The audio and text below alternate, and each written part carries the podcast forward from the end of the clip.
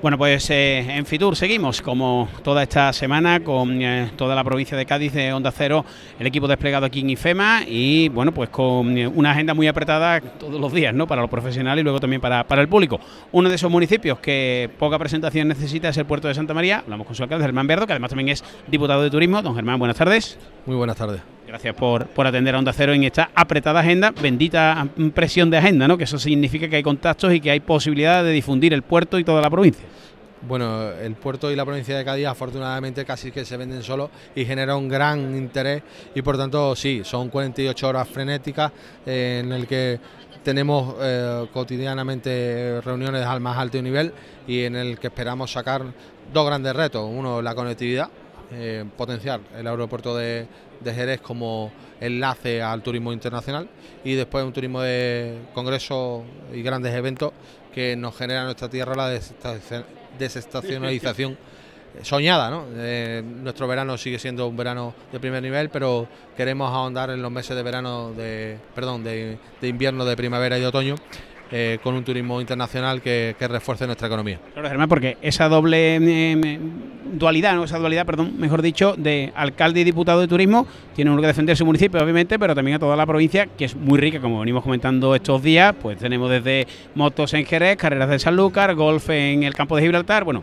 eh, todo eso hace que el producto sea muy apetecible, pero la competencia es brutal.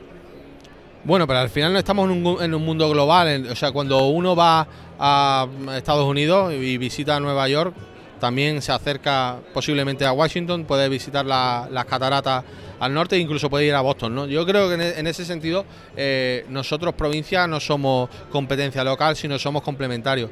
Eh, creo que la, claro, la, la, gente que viene al puerto, a nuestras bodegas, a visitar Ángel León, a disfrutar de nuestras playas, también va a Cádiz al Palacio de Congreso o al Falla, va a Jerez al a la escuela de, de, de arte ecuestre, eh, incluso se puede escapar a Medina a pillar unos alfajores si, si encaja, ¿no? O sea que y en ese sentido somos todos complementarios y tenemos todo eh, una oferta que, que nos complementa. Hablamos un poquito del puerto, la astronomía, playas, eh, atardeceres maravillosos.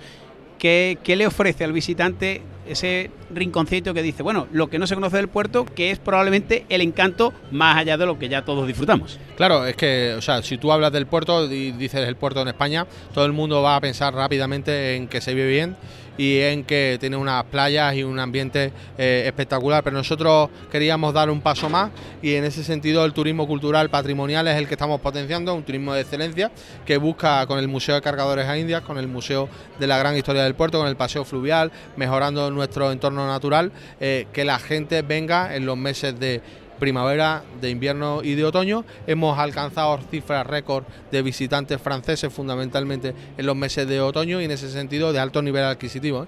En ese sentido, eh, nuestros hoteles, nuestros, nuestros negocios, comerciantes, al final ven redundar su economía de manera positiva. Y en ese sentido, Germán, voy acabando, que sé de, del apartado de la agenda, como comentábamos, hay muchas obras ahora mismo en marcha en el puerto que van a beneficiar, obviamente, a los vecinos y residentes de, de la bonita localidad del puerto de Santa María, pero que también supone un atractivo turístico por esa comodidad y esa calidad de vida. Claro, eh, y eso hay que dejarlo claro. O sea, uno cuando mejora la ciudad lo hace para el vecino.